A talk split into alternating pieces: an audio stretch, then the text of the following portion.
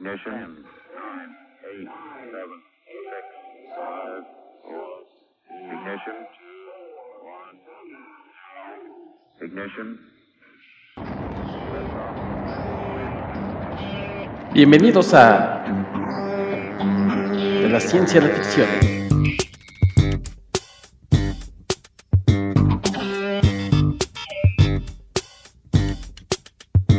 Un podcast toque de.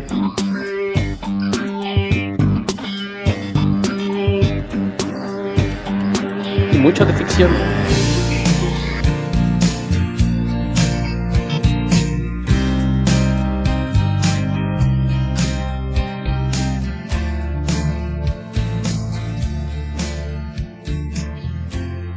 Ya estamos iniciando una nueva edición de su podcast de la ciencia a la ficción.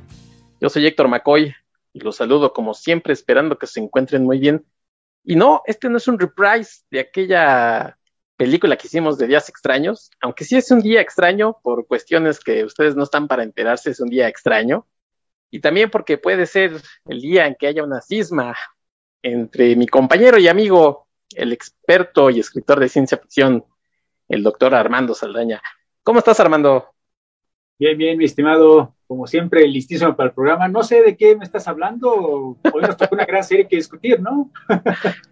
no sé, pues precisamente es. Mira, un día yo te dije aquí, y la gente está de testigo, que te iban a tocar las buenas películas, las malas series, las malas películas, las regulares. Y hoy te invité a ver una serie que está en la plataforma de, de Amazon Prime, que se llama Undone que a mí se me hizo diferente y de hecho creo que la gente no la está viendo mucho. Entonces es algo que creo que a lo mejor vamos a compartirle en su mayoría, ¿no? A lo mejor sí habrá quien te diga, ah, mira, no aguanté más que un episodio, habrá quien diga, ¿sabes qué? Me gustó mucho.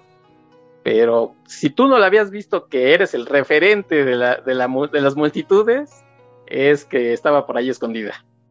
No, sí, de hecho, te tengo que agradecer antes que nada porque te confieso, esta, esta serie había pasado bajo mi radar, yo ni, ni había escuchado de ella hasta que tú me la recomendaste para este programa. Tiene algunos asegúnes que te vamos a platicar con más detalle, pero creo que por lo menos la primera temporada, ojalá más gente la estuviera viendo. Son dos temporadas de ocho episodios, cada episodio dura por ahí de 25 minutos. Sí, son cortos. Y sí, son cortos. Y ahorita, ahorita como siempre, vamos a platicar de ella, pero pues, ¿de dónde sale esta serie? Pues viene de, la mente del creador de una de las series, yo creo que más eh, también celebradas y conocidas, que es eh, Bojack Horseman. Es el creador es Raphael Bob Waxberg. Waxberg, sí. Sí, sí, Y, creo que algunas de las cosas, de los temas que, toca en Bojack, más o menos los, también los tiene acá presentes, ¿no? o sea, son personajes eh, insatisfechos con su vida, pero yo no voy a hablar mucho de, de Boyack, porque la verdad vi por ahí dos episodios y no, no es mi tipo de serie. Eh. no, no me digas eso. No, mira, yo, yo soy de la, de la gente que, que ve algo para, pues por lo menos para entretenerse y divertirse. Y Boyack eh, me, me bajoneaba mucho, por lo menos los dos episodios que dije, no, no es para mí. Entonces prefiero que tú le digas a la gente, por si no le ha, ha visto Boyack o si no lo conoce, pues de, dónde viene este personaje Bob Wasberg. No, mira, yo honestamente, a ver, primero que nada, no, es programa de, de Bojack Horseman, entonces no podemos dedicarnos a, en serio venderte la serie, pero si solo has visto los primeros episodios de la primera temporada, yo te diría que perseveraras un poco más, porque sí, hasta los fans más fans de la serie admiten que la primera mitad de la primera temporada no es la mejor, o sea, y sí que pudieron haber escogido mejor los episodios para presentarles como presentación al público, vaya valga la redundancia, pero yo sí creo que sin duda, sin duda, sin duda, Boya Horseman es de las series animadas más importantes de los últimos 15 años, tranquilamente, porque casualmente no lo has mencionado, pero la serie que vamos a platicar hoy, la de Ondón, también es técnicamente de animación. Sí. Habría que matizar, ¿no? Porque es más bien con actores, pero con uh uso de rotoscopio, sí. como por ejemplo Scanner Darky, ¿no? La película de Linklater con Keanu Reeves, pero sí son actores, o sea, si hay, si hay, si hay performance en vivo, solo que mediante el uso del rotoscopio, pues da el efecto de animación. Pero así te la estaban vendiendo originalmente, ¿no? Como la primera serie de animación que, bueno, para adultos de, en, en, en la programación de Amazon Prime. Y yo la verdad cuando me la recomendaste y empecé a investigar y vi que era en efecto de Bob Waxberg, yo me quedé, ¿cómo es posible que el creador de Boya Horseman sacó una nueva serie y yo ni enterado, ¿no? Porque sí, sí, me temo que tiene razón. Yo sí creo que mucha gente ni enterado de, de, esta serie y pues qué lástima, ¿no? Porque ahorita lo pregunto más detalle, ¿no? Pero ya si nos vamos a, ya que lo mencionaste, pues sí, hay que hacer una pequeña comparación. Yo creo que no hay comparación, honestamente. Yo creo que Boya Horseman se la lleva de calle por mucho, a pesar de que a ti no te gustaron los primeros episodios. Pero creo que, como tú mencionas, sí se notan algunos detallitos que enlazan ambas series, ¿no? Porque no solo es Vox el, el, showrunner de esta serie, sino también está Katie Purdy, que es una de las escritoras de, también de Bojack Horseman, hizo varios episodios, entre ellos los de la mamá de Bojack, bueno, si no lo has visto, no sé de lo que me estoy hablando, de lo que estoy hablando, pero la mamá de Bojack Horseman tenía algunos problemas de salud mental, digamos de alguna manera, ¿no? Tiene demencia y está medio amargada con su vida, etcétera, etcétera hay un episodio en particular que estamos viendo su vida a través de flashback, pero no van por orden cronológico, sino que van en desorden porque pues, la señora está demente, está senil, y creo que ahí se nota mucho parte de lo que vamos a ver en la serie de hoy, ¿no? Porque sin entrar en detalles, pues los protagonistas, ok, tenemos esta premisa fantástica de que pueden entrar en el pasado, en mundos paralelos, ahorita lo explicamos mejor, pero también una de las explicaciones que te, te presenta es que a lo mejor no, es que a lo mejor está, está loca en la cabeza, está esquizofrénica. Exacto, sí. Y la protagonista es su papá e inclusive la abuelita, que luego lo mencionaremos. Entonces, a mí algo de lo que me gustó mucho en esta primera temporada es que no te queda completamente claro si en efecto están teniendo estas aventuras con estos casi casi superpoderes o simplemente la, la mujer se lo está imaginando todo, ¿no? Inclusive, si llegas hasta el último episodio y la última escena, no queda claro. Sí, queda muy abierto. en la segunda temporada ya, se decantan para el otro lado, obviamente el de los superpoderes, y creo que ahí se viene abajo un poco el efecto, esa sensación de maravilla que te da la primera temporada. Pero regresando al punto original, pues yo sí creo que se nota la mano de Katie Purdy eh, cuando escribe estos episodios junto con Waxberg, porque sí, mucho de, de, de, la personalidad y la salud mental de estos personajes creo que ya se había reflejada en la familia de Bojack Horseman de alguna manera ya sabes que nunca faltan los amigos que siempre están comentando la serie de Boyack. Repito, yo prefiero irme pues, hacia otros lados antes de, entrarle aquí porque en esta serie porque porque tiene este también este humor que supongo que maneja Boyack, eh, la protagonista que se llama Alma, tiene un humor pues, bastante negro, bastante ácido y además es carismático el personaje y pues sí me, me gustó y en cierta forma se puede decir que es como que la descendiente de Bojack Horseman de alguna manera, porque sí, en efecto es un personaje, la verdad, muy autodestructivo, que sí es inteligente, sí tiene talento, sí tiene carisma, pero es como que su peor enemigo en la vida en general. O sea, te das cuenta que tiene alguna que otra oportunidad en la vida, pero de alguna manera él mismo la sabotea. Entonces es como que el punto de la historia. Por eso mucha gente, la primera vez que ve Bojack Horseman, ah, mira, es una serie de un caballito, qué, qué lindo, qué, qué padre y no, no, porque es un borracho, le entran las drogas, es, una, es un misógino, es un narcisista, es un egoísta e irredento, ¿no? No crees que al final resulta que tiene un corazón de oro, no, no, no. Es un hijo de la chingada con pocas cualidades que lo pueden redimir. Y en cierta forma yo creo que el personaje de Alma es similar, ¿no? Desde el principio nos damos cuenta que pues sí tendría talento para hacer algo más en la vida, pero cuando empieza la serie, pues está básicamente de maestra en un kinder, una guardería, no, no Una guardería, ajá. Y, y, al principio te, lo está narrando, ¿no? O sea, todos los días me lavo la boca, desayuno el mismo desayuno, me voy al mismo pinche trabajo, manejo la misma, la, misma ruta, todos los malditos días y el día siguiente lo vuelvo a hacer otra vez. La, la conversión más interesante que tuve es cuando estoy viendo las latas de frijoles en el súper. O sea, como que ella quiere más de la vida, pero no sabe cómo conseguirlo, ¿no? Entonces, sí, sí, sí, sí ciertamente es un personaje que perfectamente podría parecer un episodio de Bojack Horseman, pues, porque no solo Bojack es así, sino básicamente todos los personajes que lo rodean son igual de autodestructivos de alguna manera. es que es muy realista, ¿no? Yo creo que eso es lo que, en cierta forma, por ejemplo, tú me dices que no te, no te, no te cautivó por completo Bojack Horseman. No entiendo entonces por qué no, más bien, no, no, más bien no le quise dar más oportunidad. Eh, yo cuando me, cuando me recomendaban mucho, ya llevaba, creo que terminada la primera temporada. Y no le, no le di esa oportunidad porque dije, creo que no es mi tipo de serie. eh, por eso no le he seguido. Tú, tú coméntame cuántas temporadas van, no sé si ya acabó, si van a continuar. No, no, Boya Horseman ya, ya terminó, fueron creo que seis temporadas, en total fueron setenta y pico episodios, 77 creo recordar. Ya tiene rato que terminó, creo que el 2018, ¿no? O 2019. No, no es cierto, 2020 estoy checando. Ah, no tiene tanto. Bueno, enero mucho. ya tiene dos añitos. Pero sí, ya, ya terminó, ya pudieras chutarte toda temporada. Sí, que están en Netflix, ¿no? Según, según yo. Según yo, ya ves que yo por, por, por mucho dinero, ese dinero ya no tengo Netflix, pero espero que ahí sigan todavía. Sí, creo que sí siguen ahí. Yo creo que sí, porque de hecho es de las series más populares que tienen en el catálogo, entonces me sorprendería que lo hubieran quitado.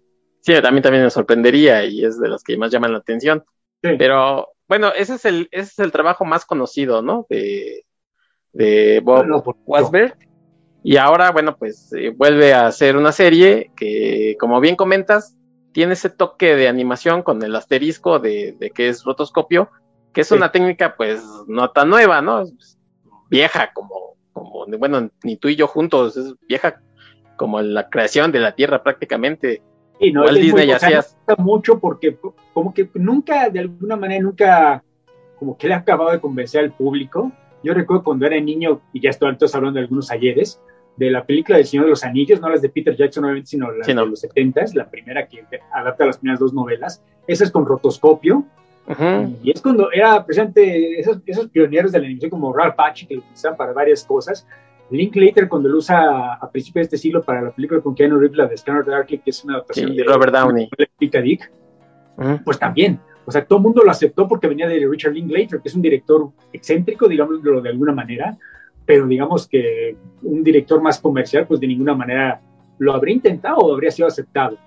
Sí, e, esta película que comentas está también es eh, está basado en un cuento, ¿no? De, de Philip Dick. Y está. No, es una novela, es una novela. ¿Es una novela?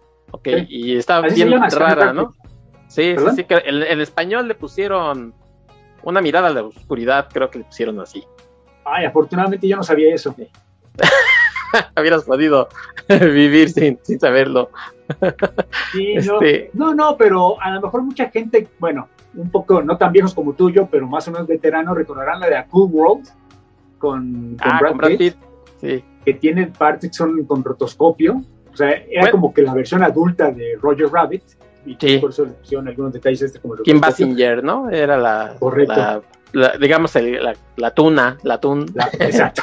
La fan por de la película. O, por ejemplo, las caricaturas de Filmation, muchas, muchas cosas se hacían con rotoscopio. O sea, me refiero a las, caricaturas de He-Man, de Flash, Gordon, ¿no? Todas estas.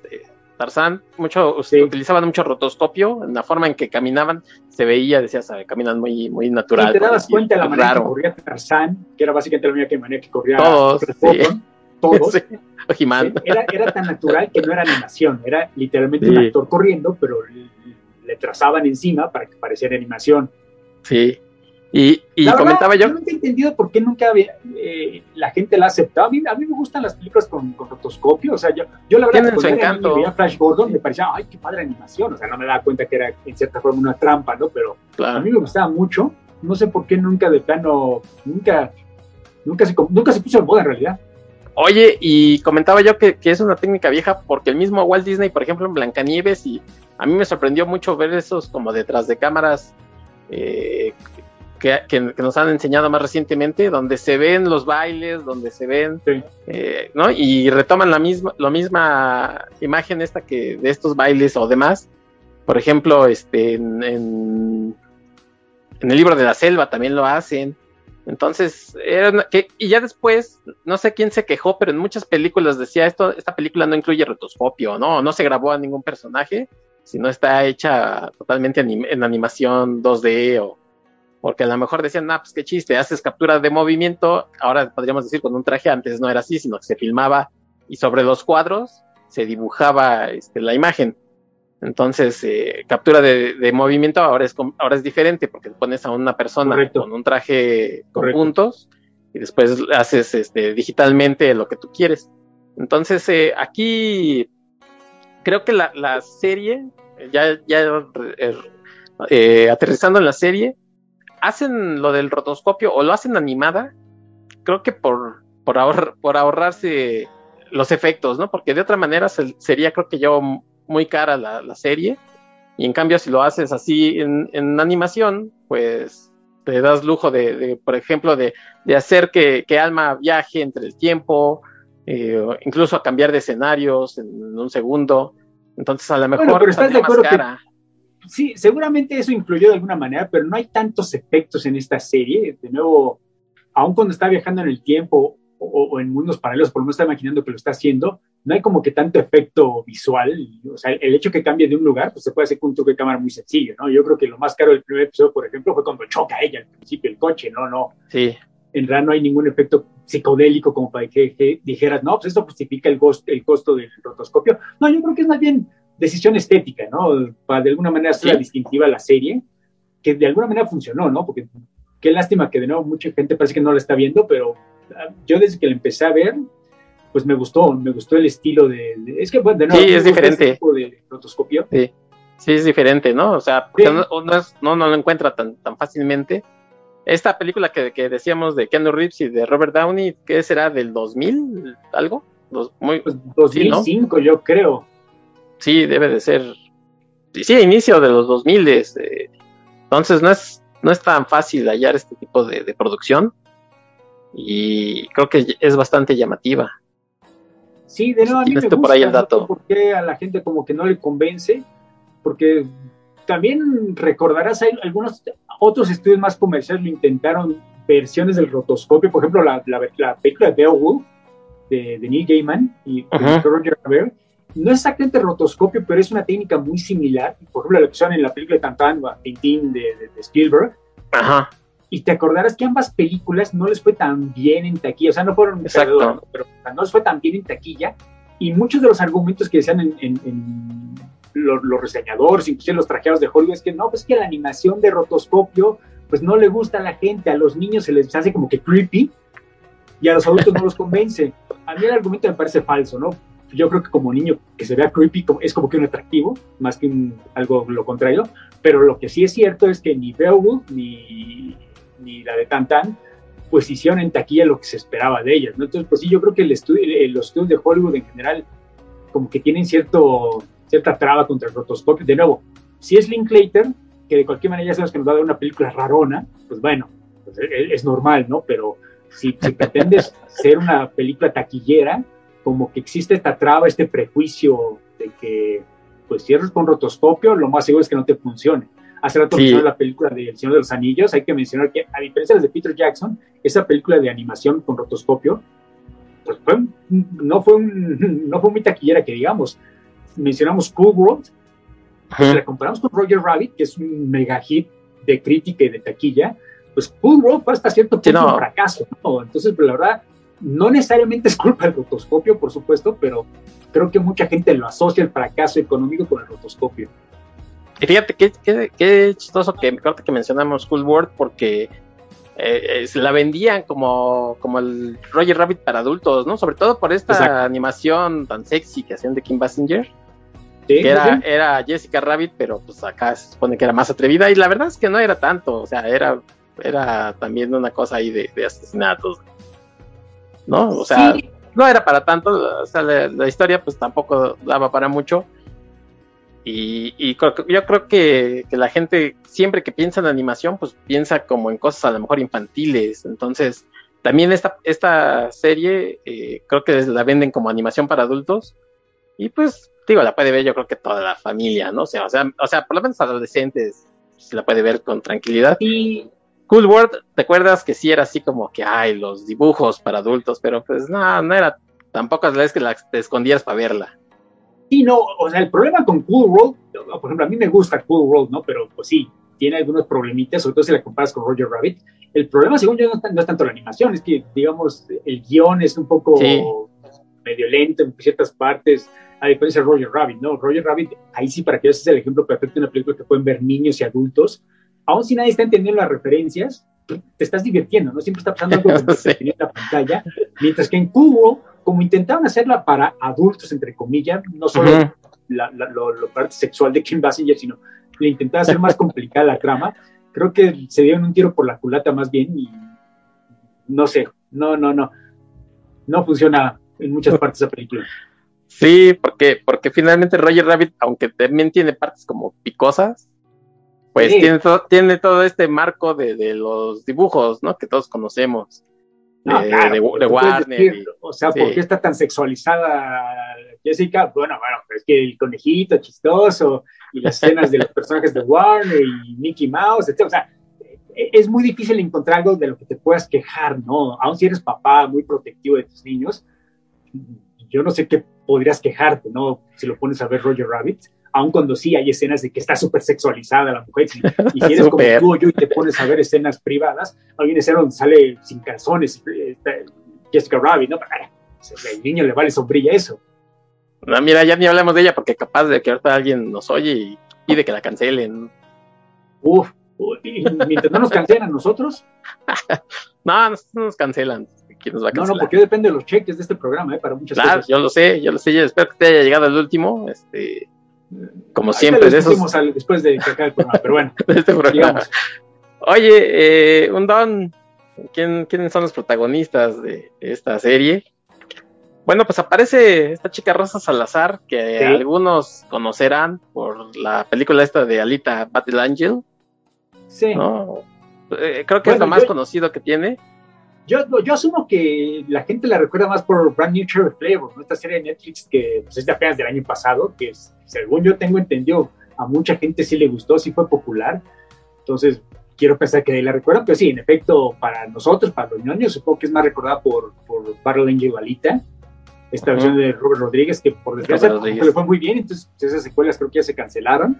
Y que también aparecía este no tan parecida a ella porque le hicieron unos, unos cambios ¿no? en, su, su rostro, entonces. Sí, los ojos, esa decisión estética rara de Rodríguez, porque por sí, si ves aquí en Hondón, Rosa Salazar tiene unos ojos enormes, o sea, bastante grandes, muy expresivos, pero en la película, pues obviamente se los exageraron hasta el punto. Entonces, no sé, no fue la mejor idea que tuvo Robert Rodríguez. Oye, en ocasiones, ¿sabes a quién aquí en, en la serie, a quién se me imaginaba, no, creo que en vivo no se parece, pero le daba un aire como a Aubrey Plaza, ¿no? Sí, sí, sí, sí. Tiene, unos ojos, de hecho. Sí, como, como prima, se parece. Incluso la, la, misma personalidad de Aubrey es así, ¿no? En las sus películas siempre es como contestataria, como que no, no le gusta estar encerrada en las cosas. Y, muy curioso que lo menciones porque este fin de semana pasado me eché un maratón con, con mi novia de, Legion, la serie de, de Marvel, de, ah, donde sale Aubrey Plaza, donde asumo que la mayoría de la gente conoce Aubrey Plaza, y en efecto se parece mucho a Rosa Salazar, por lo menos en Hondón, porque en Brand New Cherry Flavor no, no, nunca me nunca hice la asociación. Sí, por eso decía que, que, en vivo no, más bien en, en, la animación. Sí, con rotoscopio, ya sea aquí o en Battle Angel, donde le inyectan extra los ojos, pues sí, se parece mucho, le da un toque a Aubrey, Aubrey Plaza, sobre todo por el personaje, pues sí, en efecto, la personalidad de, de, Alma, el personaje de Ondon, se asemeja mucho a los personajes, inclusive a Aubrey Plaza en la vida real, ¿no? Si lo hacen en, entrevistas, es igual. Sí, Oye, y qué, curioso que mencionas Legión, que es una serie también que habla como de trastornos mentales, ¿no? Correcto. Correcto. esa sí está mucho más locochona y eso que no Sí, yo esa sí no la recomendaría como cualquier, este, a la gente que, nos gusta estas cosas que nos oye, que sí es ñoña, supongo que ya la vio. A los que no, no yo no la recomendaría tan fácilmente. No estoy de acuerdo, a mí me gusta muchísimo, porque me gusta mucho el trabajo de Noah Hawley, el creador es el, el showrunner de Fargo, pero sí estoy de acuerdo, no es para todos, sí para los ñoños que les gustan series de superhéroes de Marvel, por ejemplo, no es para todos, y lo menciono porque conozco varios que son hiperfans de las series de Marvel, las de Netflix o las nuevas, y no solo no son fans, sino ni siquiera han visto Legion, porque, bueno, intentaron ver un par de episodios y, ay, ¿qué es esto? Así como tú con Bojack Horseman, como que los primeros episodios, ah, esto no es para mí, y, no lo intentaron. Yo lo entiendo, o sea, ciertamente es una serie medio, exige mucho al espectador y aún así es medio locochona. Sí, totalmente fuera de, lo que podemos ver de Marvel, porque, ahí sí, ahí sí no, ni siquiera digamos que es como dicen ahora canon, o sea, no está dentro de, lo que de las series que vemos. Bueno, ahora se permitieron. Eso asumo que ya es canon, ¿no? Pero sí, supongo que sí, pero, pero sí, está fuera. Pero técnicamente Legion es el hijo del profesor Javier, entonces, entonces pues sí tendría que haber más fan de la serie, pero sí, en efecto, no, no, no. Esa fue más bien para fans hardcore de Noah Hawley, no nada más. Y bueno, pues decimos Rosa Salazar, que es Alma Winogrand Díaz. Es una chica con ascendencia latina, más específicamente mexicana. Y su papá, que lo hace Bob Odenkirk, que pues conocen. Sí, más ni menos. No, no, yo que Bob Odenkirk, no, no, yo me quedé ya a ver esta serie, ¿no? y luego me arrepentí cuando vi la segunda temporada, ¿no? Pero Bob Odenkirk, para, bueno, seguramente la gente lo conoce de Breaking Bad y de Better Call Saul, él es el abogado, el protagonista de Better Call, Call Saul, perdón. Eh, eh, inmediatamente lo reconoces con su voz, ¿no? Porque ah, al principio no lo vemos, porque el papá del de, personaje, al lo, lo al principio está muerto. Entonces nada más, primero escuchamos, bueno, vemos el fantasma, pero nada más escuchamos su voz entonces, inmediatamente yo, yo reconocí la voz de Saul Goodman. Sí, y ahí sí, ahí sí no hay pierde, ¿no? Es, es, Ahora sí que es el vivo retrato, su imagen no, no, no cambia. Es que de nuevo, el rotoscopio no te cambia mucho. Sí, no, a menos de que sea una decisión, como dices tú, que ellos quisieran hacer. Eh, ¿Te acuerdas otra vez, regresándonos a, a esta película de, de Keanu Reeves?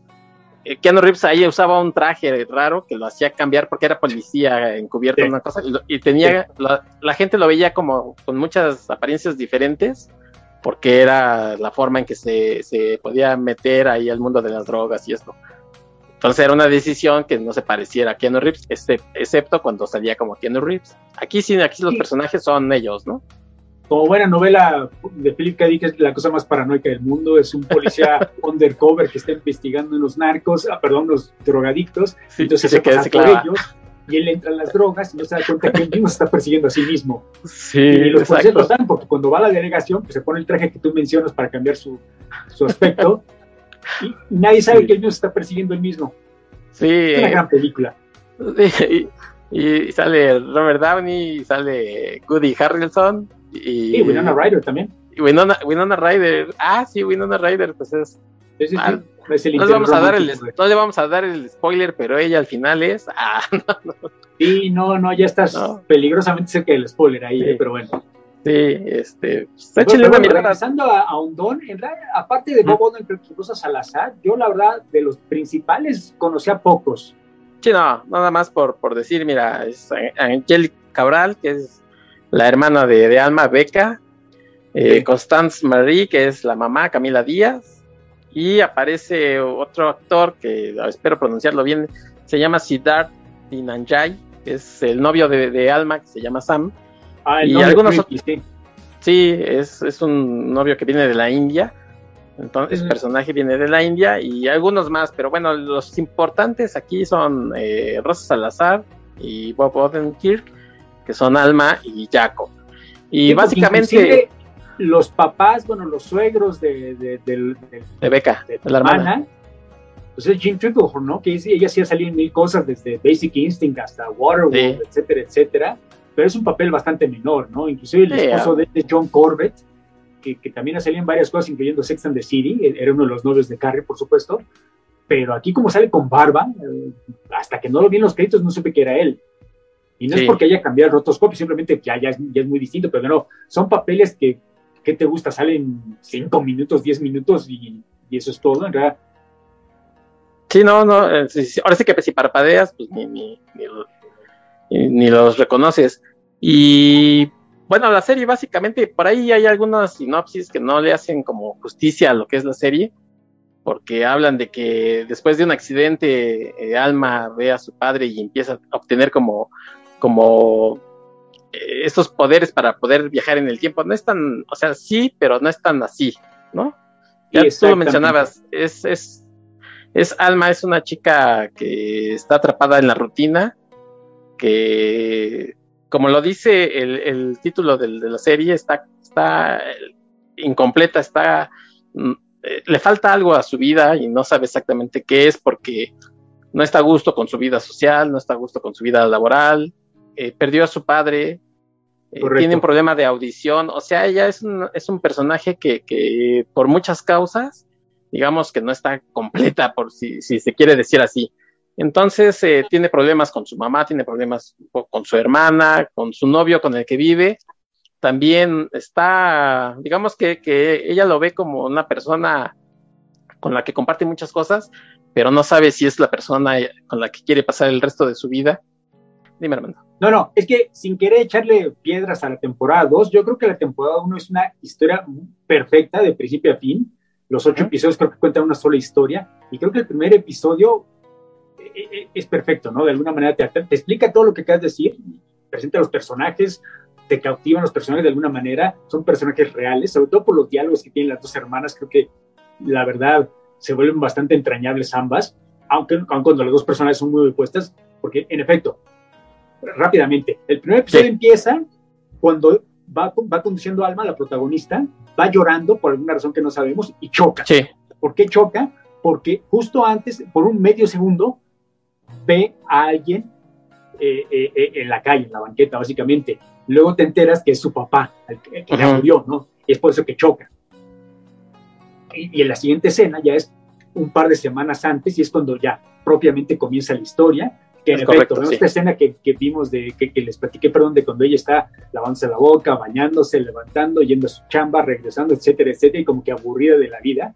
Mientras todo esto pasa, va con su hermana a un bar y le dice a la hermana, ah, mira, ve, ve mi mano, ve mi mano. Y ya tiene su anillo de compromiso porque se va a casar se va a casar además con el tipo más blanco que encontró en toda la ciudad de Los Ángeles, tipo la familia más vainilla. Y por supuesto, la hermana, pues la protagonista, pues está contenta por su hermana, pero al mismo tiempo como que no está completa, no sabemos si es por envidia, porque ella técnicamente es más grande que... Es más grande, sí. Que tu hermana y como que ella se va a casar primero, pero también al mismo tiempo, porque pues, él, lo menciona, no, pues es que la familia pues, es, es, mucho dinero y todo lo que quiera, es medio clasista, es medio mamón, es medio racista, etcétera, etcétera, pero bueno, tengo que casar con él, ¿no? y en efecto regresa con su, a su casa y vemos que está con este novio, que, hasta eso en el primer episodio te cae bien el, novio de la India, ¿no? Es como que bastante aliviado, bastante comprensible, porque es medio excéntrica la chava. Sí.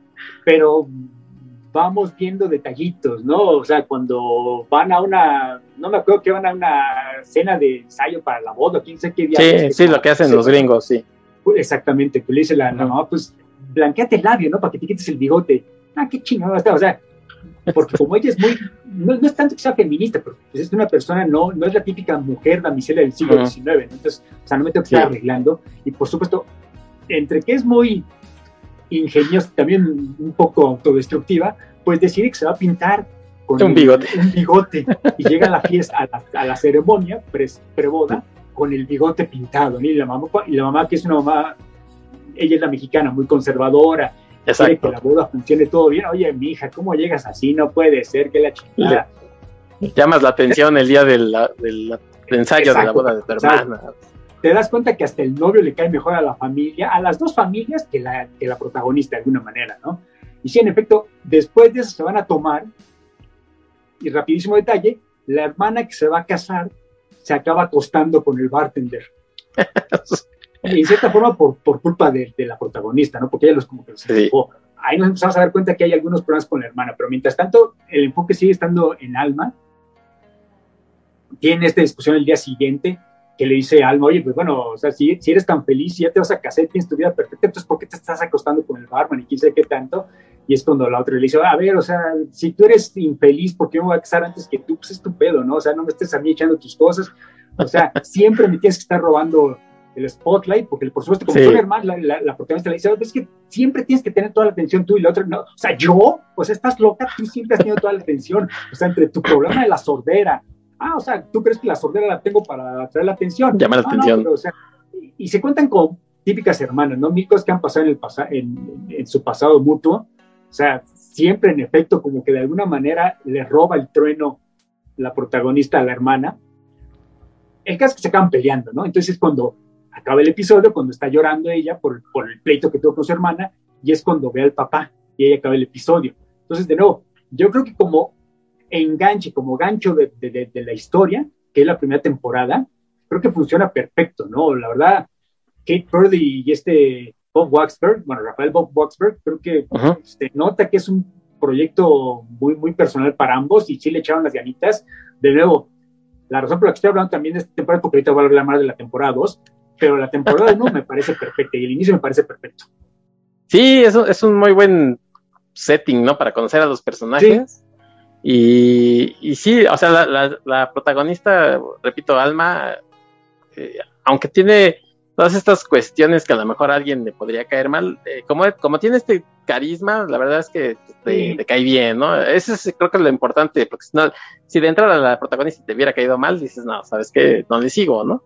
Entonces, es que más que caerte bien, yo creo que mucha gente se puede identificar con ella, ¿no? también, sí. Por mil razones, o sea, desde que tú crees que tu vida debería ser mejor de lo que es en realidad, etcétera, etcétera, deberías tener mejor chamba o, o, lo que tú quieras, a las otras personas está yendo mejor que a ti, etcétera, etcétera. Yo creo que es algo con lo que cualquier persona se puede identificar, ¿no? Y el hecho que tú seas tu propio peor enemigo, ¿a quién se le ocurre llegar con un bigote a la, a la, a la ceremonia de tu hermana de boda?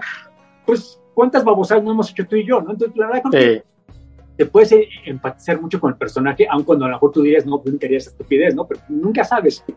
Exacto, sí, tiene 10.000 problemas y hay uno, como dices tú, con los que uno dice, sí, así soy yo, he hecho eso, me he preguntado eso.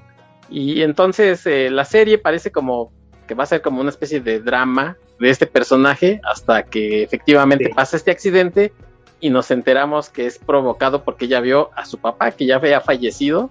Sí. Y, bueno, pues ella... en el hospital, en el siguiente episodio, cuando ella está despertando, no sabe si es por el efecto, pues obviamente la morfina o por simplemente acaba de tener una, un, un golpe en la cabeza, pero ella ve en el cuarto del hospital a su, a su mamá, por supuesto, y a su hermana, pero también ve a su papá. ya, ya lo ve ahí, así. Exactamente. Y el papá muy sentado. está leyendo el periódico y muy tranquilo. lo que uno piensa es está alucinando la pobre chava, ¿no? Pero lo que te están diciendo, y ya te habían mencionado brevemente en el episodio anterior, es que su papá tenía como que esquizofrenia. Y en algún momento mencionaron que la abuela, o sea, la mamá del papá, también, por lo menos la encerraron como esquizofrénica en un manicomio, ¿no? si lo tuvo o no en la enfermedad, pues ya no sabemos en ese momento, ¿no? Pero eh, nos, nos, dan a entender que este antecedente familiar de, enfermedad mental, y a lo mejor Beck, eh, perdón, Alma lo tiene, ¿no? Entonces, eso podría explicar de alguna manera, pero el papá sigue hablando con ella y le dice, no, pues quiero que me ayudes a hacer algo. Y finalmente la chava, como no tiene nada que hacer, pues, ¿qué quieres que te ayude? ¿O qué? Necesito que investigues mi muerte, etcétera, etcétera. Y es cuando empieza... Alguien me asesinó. Sí, y incluso ahí mismo ya en, el hospital, en, la cama de hospital, empieza a tener unas cuestiones como que repite escenas, o sea, no es como no es como si fuera un déjà vu, sino que está repitiendo escenas, dice, yo ya viví este momento, ve a la mamá rara, se ve a sí misma, o sea, ya está ahí como que también para nosotros es que está sucediendo, ¿no? Porque hasta no ahí solo la recuerda, sino que la está viviendo y se pelea con su mamá por alguna razón, se va del cuarto, pasa algo que la regresa al cuarto y se da cuenta que vuelve a empezar la escena. Hasta que le cae el 20 a ella y a nosotros, que está regresando de alguna manera al pasado o a un mundo paralelo cada vez que ella quiere. Y es lo que el papá le está diciendo, ¿no? Pues es que en cierta forma tú eres la demostración de todos mis experimentos porque estamos intentando reescribir la realidad. Y no, o sea, ¿qué, qué, estupidez me estás contando? No, pues es que entiende, mi mamá la, la diagnosticaron como loca, pero no es que estuviera loca, cuando estaba hablando, es que estaba hablando con las otras personas del pasado, ¿me entiendes? Entonces, es lo que le pasó a ella, entonces yo decidí desde chavo, pues intentar ayudarle de alguna manera, ¿no?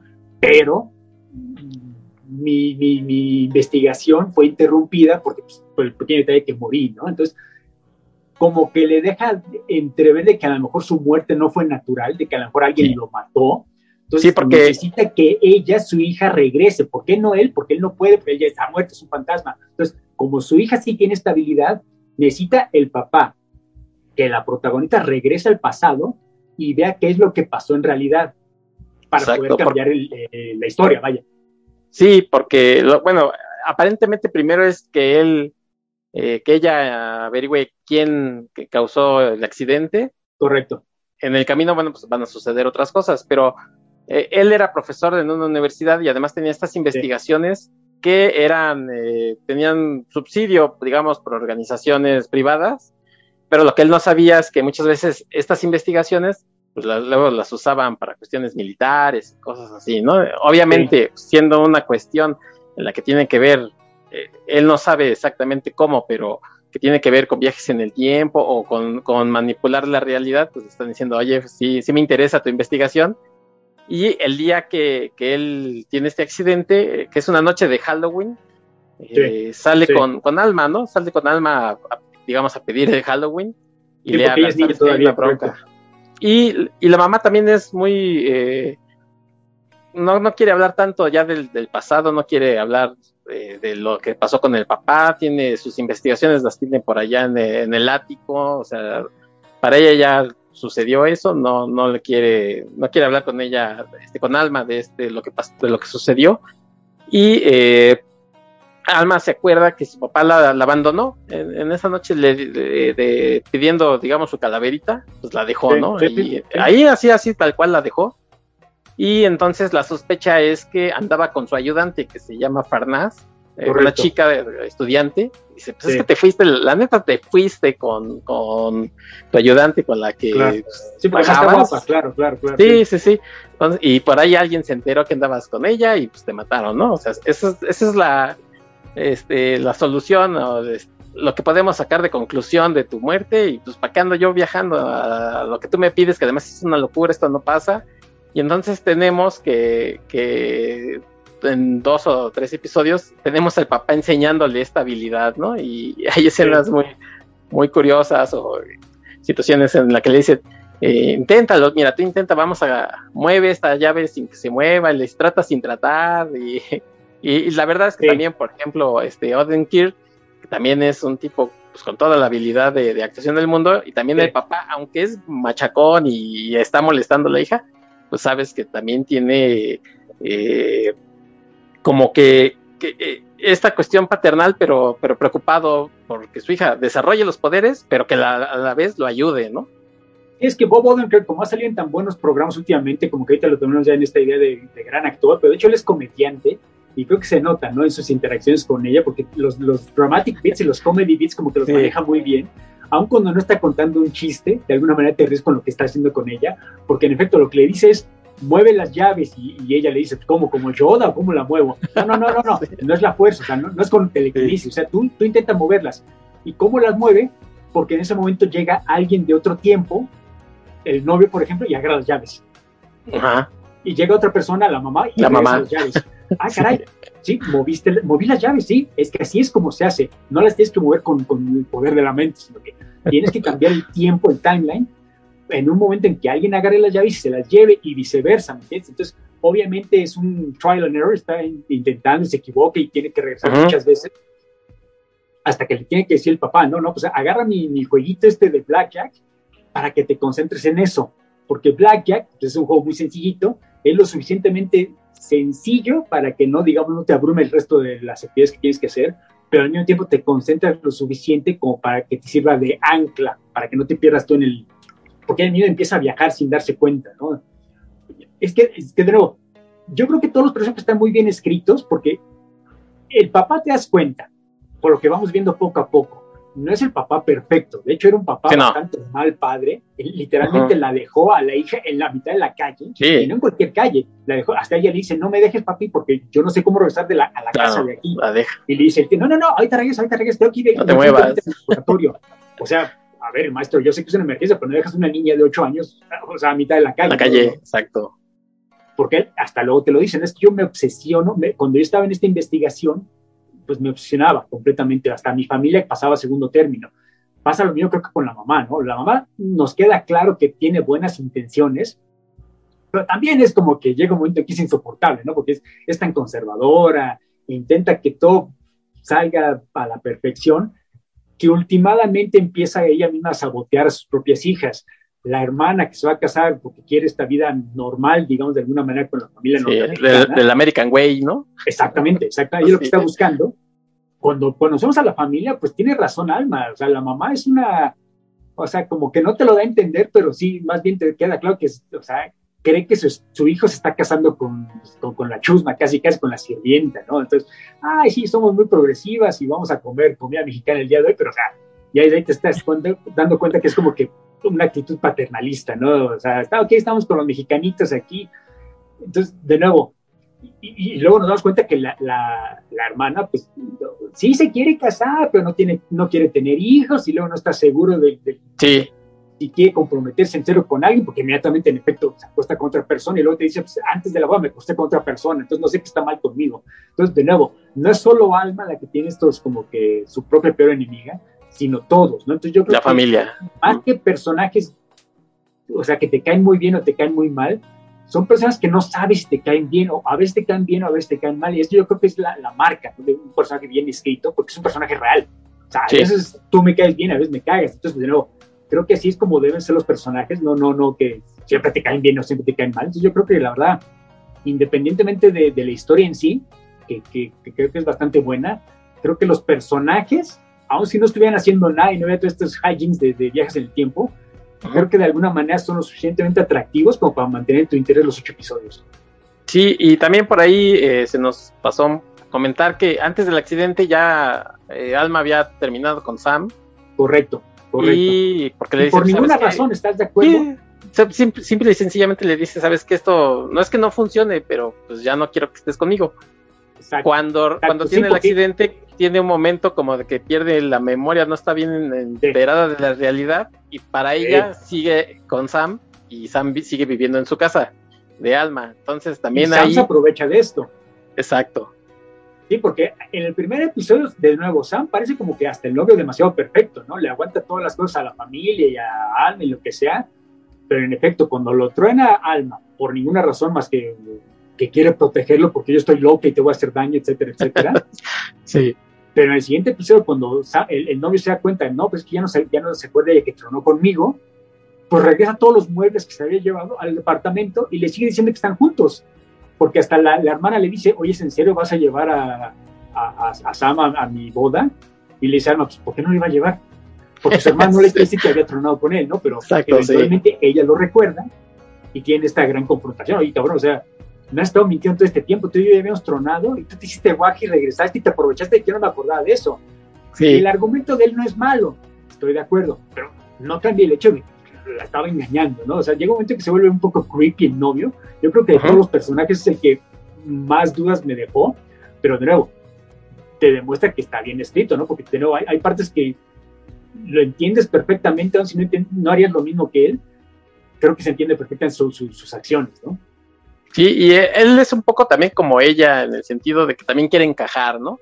Porque viene, es, es un chico extranjero que viene de la sí. India, entonces obviamente el inglés no es su, su idioma materno. Correcto. Entonces le hacían burla porque hablaba raro, porque tenía el acento, se la pasaba oyendo los, los, los cassettes ahí de los discos, ¿no? De, de, del idioma para aprender la, la pronunciación cierto. correcta. Sí, lo buleaban en clase, ¿cierto? Sí, y entonces hay un momento en el que ella tiene una crisis en el que empieza ya como que puede entrar a, a, la, a, las historias de la gente, ¿no? Entre esas, entre esas historias, pues entra la de Sam.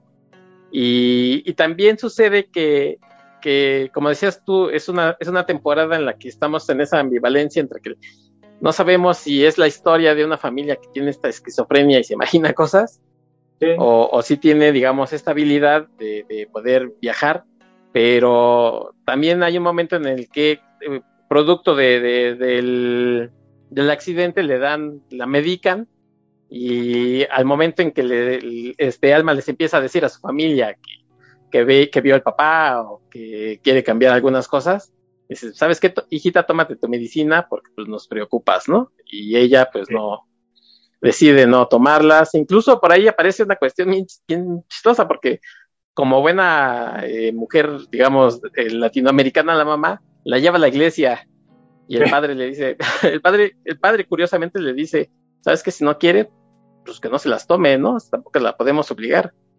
Y claro. están, estas, están estas cuestiones, tanto, digamos, científicas de la medicina, de la religión, o sea, la serie se mete, a, en algunos momentos, como muy sutilmente, pero mete cuestiones como de, de todo, ¿no? La religión, la, la, ciencia, este, la vida social, todo mete ahí en, no, la serie. Estás de acuerdo que la mamá hasta cierto punto tiene razón, ¿no? O sea, tú ves a tu hija que acaba de tener un accidente, se golpeó la cabeza y de repente la ves hablando sola en la calle con, con, con personas que invisibles. Sí, pues porque ella está, eh, eso es lo que hace Alma, ¿sí? Y como sí. su papá tuvo esto de la esquizofrenia y supuestamente su mamá tam, su la abuelita, abuelita también, pues, bueno, sí. si la mamá quiere, pues tiene sentido. A ver, mi hija, ve con un psiquiatra y, y, el psiquiatra te dice que tomes tus medicinas, pues tómatelo, o sea, ¿qué te va a pasar? Pero ella, mujer independiente, además ella no cree que esté loca, ella cree que, su, o sea, es, cierto lo que está viendo, que su papá es, ha regresado de la muerte, entonces ella no quiere tomar las pastillas porque cree, a lo mejor me van a estupidizar de alguna manera, ¿no? O sea, sí. entienden ambos puntos de vista, incluso el de la mamá, porque la mamá es la que más quiere que sus hijas de alguna manera entren en la sociedad, ¿no? Pertenezcan, o sea, ella es la más encantada de la vida de que su hija se case con una familia norteamericana, porque pues, ahora vamos a ser parte del sueño americano, como tú mencionaste. Que no hace una vida perfecta, bueno, pues tampoco lo es si no estás casado, entonces funciona, porque la alternativa de la mamá es ver a su hija que se va a casar con un gringo o Alma, la protagonista, que está básicamente pagando en la vida sin conseguir nada, y pues obviamente se ve un poco más atractivo lo que está haciendo la otra hermana. Entonces, digamos, se entiende lo que hace la mamá, pero obviamente, es que de nuevo, el guion es como que lo suficientemente ambiguo, como para que nunca, o sea, puede ser una locura o puede sí estar pasando lo que está viendo ella, ¿no? Creo que eso lo, lo manejan muy bien. Ya, no sé si con quién se asesoraron, pero sí es muy representación de la mamá casi casi mexicana, ¿no? Aunque por ahí ya en la segunda temporada les ah, me choca eso de que de que hablen así las personajes cuando hablan español, ¿no? O sea, sí hablan español o no hablan español, se supone que son mexicanas, pero ahorita, ahorita platicamos la segunda temporada que tiene. Ahorita platicamos la segunda temporada, porque ahí sí creo que se fueron demasiado al extremo de vamos a hacer la película Coco en nuestra serie y latinas que encuentran sus raíces de vuelta en México y se vuelve medio insoportable, medio preach el asunto, pero todavía en la primera temporada esto no ocurre. Sí, no. Eh, Alma finalmente tiene acceso a esta habilidad y pues sí se saca de onda, eh, logra ver el día en que su papá se peleó este con su mamá porque porque resulta que el papá está tan tan metido en estas investigaciones, o sea, eh, que, él, que él quería que Alma fuera parte de esas investigaciones, eh, e, él, se da cuenta de que hay incluso mucho más, meten, ah, meten incluso hasta cuestiones, digamos, de chamanismo, de magia. Es, una, es la serie, eh, si bien aquí estamos hablando, siempre hablamos de ciencia ficción, transita entre eso, ¿no? Entre la ciencia ficción y también como la magia, o sea, la fantasía un poco. Sí, no, no, no, creo que, bueno, creo que es suficiente rigor científico y real en esta serie como para calificar como ciencia ficción, porque inclusive lo de los detalles shamanísticos, o sea, no nada más se lo están sacando el detalle que Bob Oden creo que está experimentando con máscaras y con incienso, no, no, o sea, esto está bien, bien researchado, vaya, porque en efecto, llega un momento en que finalmente Alma domina sus habilidades lo suficiente como para regresar esa noche en específico de Halloween y se da cuenta que la razón por la que su papá lo dejó, la dejó, perdón, porque al principio no vemos que está llamando, le llega una llamada telefónica y, le dice Bobo, eh, no, no, no, no, no llamas a la policía, yo voy para allá, yo voy para allá. Entonces uno asume que algo criminal está pasando, y por eso alguien lo mató. Pero no, cuando vamos al laboratorio, nos damos cuenta de que fue la mamá la que irrumpió en el laboratorio, está haciendo un mega desmadre, y por eso la asistente, la, la estudiante del papá lo llamó, lo mandó a llamar, pues, ¿qué, hago con tu, con tu esposa? Pues no, pues, no puedo llamar a la policía. Y es cuando vemos, nos damos cuenta que la mamá está, quiere destruir todo porque se da cuenta que el papá quiere experimentar con la hija. y eso es algo que no sabía el asistente, porque de repente ya nos damos cuenta que no es nada más eh, los que pagaron la investigación, los que le quieren quitar el research, sino que el papá como que ya cruzó algunas rayas que no tenía que haber, que no tenía que haber cruzado. Entonces, incluso la, la, asistente, cuando se va la mamá, le dice, oye, no, o sea, yo pensé que tú los, tu, esposa y tú ya habían firmado el consentimiento para que hiciéramos el experimento con la niña, porque es menor de edad. O sea, tú lo hiciste tú solo, tú falsificaste, entonces nos va a entender la firma de la, de la señora. Entonces, ¿sabes qué? No. O sea, te tengo que ir ahorita mismo a acusar con, la, con el director de la universidad, etcétera, etcétera. Y es cuando el papá le dice, ¿sabes qué? Acompáñame, vamos al coche, no son de diablos. Y es cuando nos damos cuenta, porque están discutiendo en el coche. Y antes de que pase el accidente, es cuando le dicen, no, pues es que ya lo perdí todo. O sea, mi esposa me va a dejar, ya no voy a poder continuar investigación. porque obviamente va a irme a acusar con el director, va a perderlo todo. Entonces decide matarse. Pero además de que se mata, pues mata a la chava, ¿no? Mata al asistente. Y así es como muere. porque todo este tiempo habíamos pensado que algo le había pasado, algo, alguien lo había matado, ya sea los, los investigadores, eh, perdón, los patrocinadores del experimento o algún criminal, etcétera, etcétera. Ah, el, novio, ¿no? De, exactamente, sí, chica, porque el asistente tiene un novio, exactamente. que Alma, Alma en su tiempo, digamos que investiga todas las, posibilidades, ¿no? Se, se, entrevista con el que había sido el patrocinador y le dice, ¿sabes qué no es por aquí? Vuelve a ver o investiga al que era el novio en aquel entonces de, la asistente de Parnas y le dice, o sea, después de tantos años me vienes a preguntar y a, moverme esto, ¿sabes qué? Porque ella está con su, familia y está familia momento. Y me vienes a investigar acerca de quién sabe qué diablos. Me vienes a preguntar. investigar, investigar a tu papá que estaba loco, entonces ahí como que ya nos empiezan a las primeras pistas. Sí, sí, entonces agota todas las posibilidades hasta que regresa, como dices tú, a ese momento y es ya nos, es cuando nos enteramos, ¿no? Que en realidad eh, Jacob, este, pues tenía también estos momentos de, depresión, de esquizofrenia y decide eh, con el carro pues, causar un accidente y aventarse ahí por el barranco prácticamente, pero pues, se llevó entre las, patas a, su asistente y Alma pues, le dice, ¿sabes qué? Este, o sea, o sea, como en un dejo de incredulidad porque pues siempre es difícil confrontar que papá pueda hacer eso, le, eh, dice, sabes que podemos cambiarlo, ¿no? O sea, si ya, si ya tenemos, si ya podemos ver el pasado, pues a lo mejor podemos cambiarlo. Claro. Y, entonces ella lo que hace es eh, que tratar ahora ella de convencer que con esas habilidades cambie ese momento del accidente.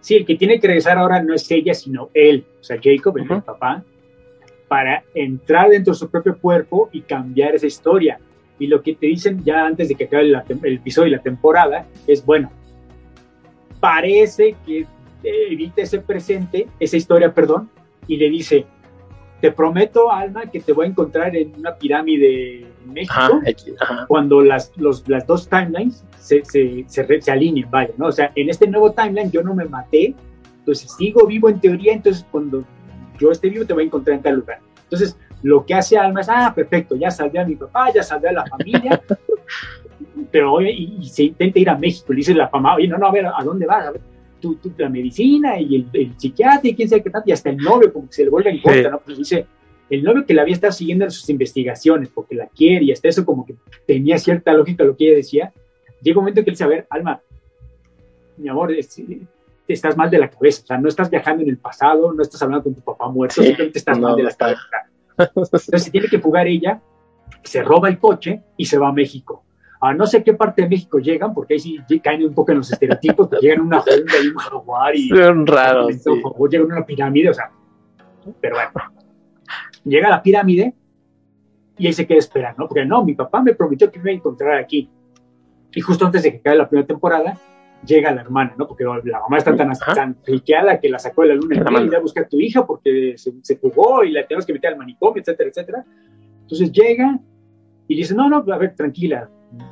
mamá está fricándose, pero yo estoy contigo, yo estoy de tu lado. ¿Quieres que estemos aquí toda la noche?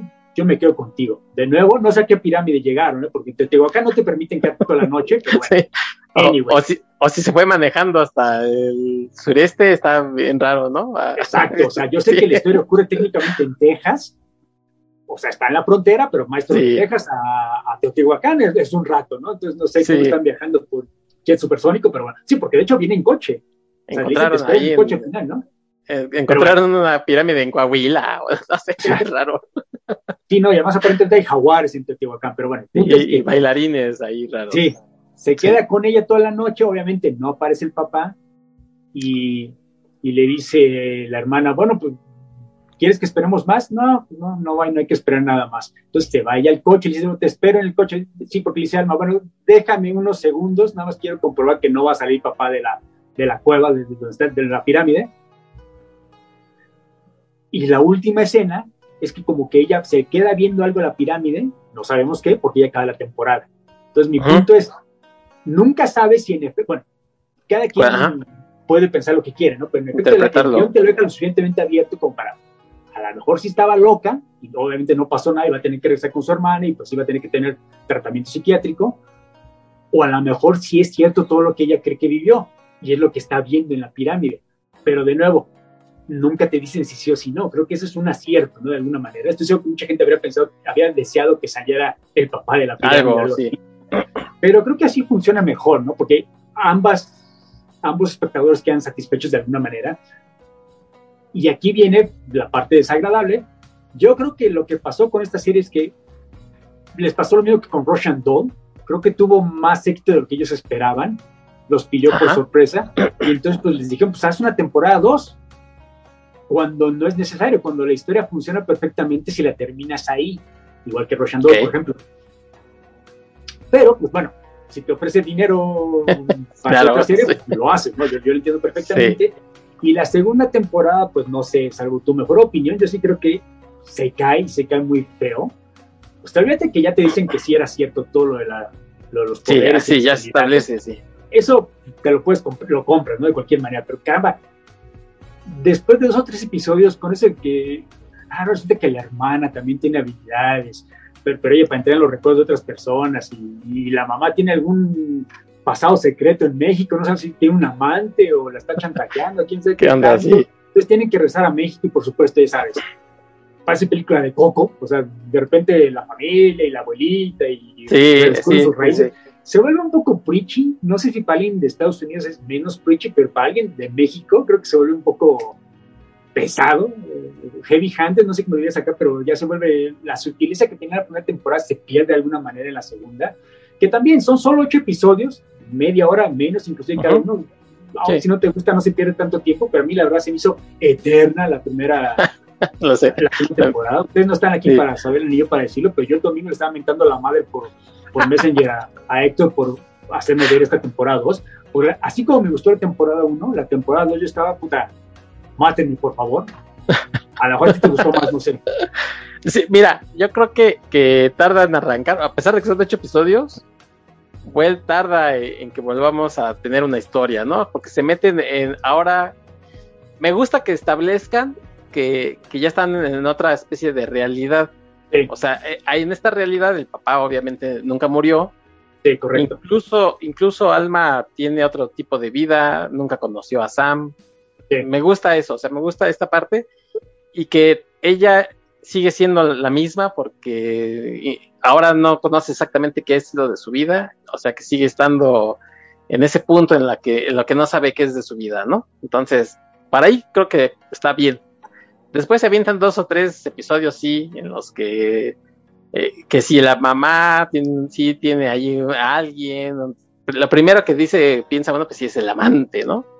Entonces se, vuelve, se vuelve una telenovela así mexicana en dos o tres episodios, en la que dices, ah, están investigando a la mamá, que va a tener por ahí su, su amorío, el papá las regaña porque dice no se metan ya en eso, viajan a México como si tomaran el metro, ¿no? Me voy a México y toman el metro, eh, eh, una cosa bien curiosa, este, aparece Coyacán, ¿no? O sea, llegan y están en Coyacán. Sí, parece que están fotografías, sí, sí, sí. Sí, sí, sí, y, se ven las, este, los coyotes, se ve la iglesia, o sea, padre, no, no, no, este, no agarraron ahí en cualquier pueblito y que hicieron México, sino que dices, ah, mira, si es Coyacán, están los coyotes, Y entonces esa parte, es esta parte de la que sí a mí me, me disgusta mucho y le decía yo a mi esposa también de, oye, si vas a tener, si vas a hacer esta parte y lo estás haciendo bien, tienes como que la idea, tienes la parte en la que los, la familia dices que es mexicana, pues contrata, ¿qué te cuesta contratar a tres actores mexicanos? O sea, porque a mí me saca mucho de la historia que hablen, que hablen así los, los gringos y que mejor hablen inglés, porque pues sí, se entiende que es una historia, es una historia que, que va hacia los gringos, pero me molesta mucho que su español no puede, o sea, ya hoy en este día, en estos días hay miles de actores este, mexicanos que te pueden hablar inglés, ¿no? Y además, si lo necesitas con acento, pues con acento, pero no que te hablen en español así, eso sí me, me saca mucho de la historia. Ya después nos enteramos que en realidad no era, no era un, este, un amante, sino que había un niño por ahí en la telenovela esta de la segunda temporada, que era un, era eh, la mamá tenía un amorío con un, pues digamos, eh, con un seminarista. Sí, correcto. tenía un amor prohibido y eh, fruto de, de, ese amor prohibido, pues tienen un niño. Entonces resulta que, que Alma tiene un hermano mexicano. Mira, yo estoy de acuerdo, yo diría que ligeramente es al revés mi opinión. Yo creo que los primeros dos o tres episodios todavía te los compré, pero ya sabes que está en un nuevo timeline. El papá está vivo, ya cambió la vida. O sea, la, protagonista ahora es, eh, es, también maestra de, de, de, universidad junto con el papá, aunque ella da mitología de Mesoamérica, no sé qué diablos es lo que da ella, y está haciendo su tesis en la que le está su papá. A mí eso me gustó, creo que es un progreso interesante para el personaje, porque en efecto, ella siempre pensaba que estaba destinada a algo mejor y aquí esto es como que algo mejor. El mero hecho que ya no esté con el novio, pues puede ser triste para ella, pero creo que es mejor para ella últimamente. Creo que funcionaba bien todo. Los detalles que sí de telenovela, que estoy de acuerdo, son de telenovela, porque también la hermana resulta que está peleando con el esposo porque está tomando anticonceptivos y él no se lo ha dicho al esposo y quieren tener hijos, pero ya está tomando los anticonceptivos, etcétera, etcétera, etcétera. Eso en realidad no me molestó. Inclusive lo de que la mamá a lo mejor tiene un amante, quién sabe qué está pasando, porque de repente el papá le, le, reclama, oye, hay 5 mil dólares de cargos de, de, algo. a México y estás llamando todos los días a México, ¿qué está pasando? Y, la hermana recuerda que vio a la mamá antes de la boda con un tipo afuera de la casa, etcétera, etcétera. Mira, eso no me molestaba, porque inclusive hay un momento en que Alma intenta viajar al pasado y no puede, se da cuenta que ya, no puede. ya no puede usar sus habilidades como en la temporada 1, digamos, y se da cuenta porque cuando está en el coche ve cómo atropellan a una mujer. Y ella lo que quiere solamente es ayudar, no quiere, por supuesto, quiere regresar al pasado para salvar a esta mujer, pero no puede. Y es como cuando en la, en la cena familiar, a pesar de que ella técnicamente ya tiene una mejor vida, pues como que volvemos a ver a la alma de la temporada 1 que se, está quejando de todo y, o sea, podemos ayudar más a la gente, etcétera, etcétera. Y aquí es donde me empieza a molestar el asunto, porque de nuevo, para empezar, a mí es una intensota, ¿no? Siempre está intenciando todo. Entonces, aun cuando tiene una vida mejor, no, no, no, no, es que hay que regresar al pasado y cambiar esto, y cambiar aquello y arreglar esto. Y se convierte en esta locura de temporada en que hacen, regresan al pasado, arreglan algo entre comillas, nada más lo joden peor todo el asunto. ¿Y qué decide ella? En vez de arrepentirse, no, no, pues hay que regresar al pasado y cambiar esta otra cosa, con esto va a funcionar. No, no, pero lo estás empeorando todo, mija. No, no, no, así va a funcionar. Y lo hacen, porque le hacen caso a ella, y nada más joden peor la situación. Y, no, no, es que podemos hacer a tal cosa y regresamos. O sea, yo lo entiendo. En cierta forma es como que un tropo de las, de las películas y series de viajes en el tiempo, que la tentación es enorme, ¿no? O sea, todos tenemos algún arrepentimiento en la vida y nos encantaría regresar y cambiar ese detallito, por supuesto. Lo vimos en Project Almanac, incluso en, en, en, Looper, por ejemplo. Oye, perdón. Eh, perdón, este, Armando. Esta novela de, de, Seconds de Brian Lee O'Malley, eh, me, me, la recordaste ahorita, ¿no? También es así, es la chica que, que, quiere cambiar las cosas y salen peor y peor y peor. Claro, claro. Y yo lo que estaba pensando cuando vi todo esto, entonces cuando te empieza a caer mal la protagonista, es bueno, es que seguramente el final de la serie va a llegar un momento en que ella se da cuenta que el nombre lo está regando todo. O sea, tenía algo como que no era felicidad 100%, pero era felicidad 80%, mejor que como estaba, y nada más tienes que, tienes que dejar de hacer todo eso, porque el papá lo que está diciendo todo el tiempo, desde el principio de la temporada es, no, no, no, tú no muevas el bote, o sea, estamos bien. O sea, la temporada anterior ya estaba muerto ahorita ya estoy con ustedes, las vi crecer, vi cómo mi hija se casó, vi cómo estás a un punto de conseguir tu tesis, etcétera, etcétera. O sea, no estés chingando, no estés moviendo, no estés regresando al pasado. Y yo pensé, le van a dar eventualmente la razón a él, pero de hecho no, ligero spoiler para la gente que todavía no ve la temporada 2. Llega un momento en que después de todo este mega hiperdesmadre, o sea, llega un momento en que hasta regresan con la abuela. Sí. 100 años atrás, ¿no? Porque no, es que hay, para salvar a la esposa hay que salvar al papá pues salvar al papá, pues hay que salvar entonces a la, a la, mamá, ¿no? Porque la mamá, la abuelita, perdón, fue la que le dijo a la mamá que no adoptara al hijo mexicanito, etcétera, etcétera. Fíjate que, que, que, esa parte para mí, sí, esa parte para mí es la que la, levanta al final. Me, porque me, me, gusta toda esa parte en la que están tratando de salvar la vida de la abuela, que en realidad fue la, la primera que tuvo estos problemas psiquiátricos, que, que fue tildada de, pues, de loca y o sea, toda esa parte para mí levanta en la que en la que incluso ya ves que están con, con los eh, tatarabuelos, ¿no? Y tratando con los con los nazis, bueno, no son todavía nazis. Está padre cuando Bobo intenta casi se mate intentando salvarla. Sí. En ese sentido, yo creo que funciona porque si te acuerdas de la primera temporada, originalmente el papá empezó todo este circo porque quería ayudar a su mamá. Y finalmente lo hace al final de temporada 2. Pero creo que la manera en que llegan ahí desde el interludio este en México que me pareció interminable, es como fue que te mandé el mensaje mental ante la madre. De nuevo, creo que a pesar de que son ocho episodios y de media hora, yo sí creo que pudieron haberlo hecho en menos episodios. Sí. Yo creo que un episodio en México y luego, ok, vámonos a Rusia a ver a la, pobre abuela, ok, a lo mejor. Sí, sí, sí. No, sí estoy de acuerdo. Habrías contado lo mismo, seguiría teniendo el mismo problema, pero te ahorras un par de horas, ¿no? Sí, no, de acuerdo, ¿eh? o sea, lo que comentaste al principio de que es este síndrome del entréganos lo mismo, te vamos a dar ahora más dinero, pero no nada más para, para, la producción, sino a ti porque pues, nos fue bien y entréganos el mismo producto en ocho episodios. Y entonces sucede esto de que esta situación la alargo un poquito. Sí, o sea, yo creo que en seis episodios hubiera sido mejor, pero pues ya sabemos, ya sabemos cómo son estas cosas de las series, ¿no? Ellos les piden ocho episodios, porque así fue la primera. Y sí, hay momentos, a mí sí me, se me hizo un poco pesada los, no sé, esas dos o tres episodios que te digo, me sacaba mucho de la historia. Pero hacia el final, a para mí levanta. No hay, ningún, no hay ninguna cuota mínima de episodios que tengas que llenar, o sea. ahorita yo veo a la gente se está quejando de que Obi-Wan que no son solo seis episodios. Bueno, pues aquí pueden haber sido seis episodios y de media hora. Y creo que había no habría sido perfecta, ¿no? Pero o sea, habría, sido menos mala. Ah, ni me saques Obi-Wan porque, híjole, o sea. Es otra pues, discusión, yo lo sé. Sí, no, no, el número de episodios. Sí, no, yo creo que no, no es creativamente, si, si te ahorcas un poquito, si dices desde un principio tengo que ser ocho creativamente. Claro. Es como lo que pasa con las series de Netflix de Marvel, que todas a fuerza ah, tenían tres episodios.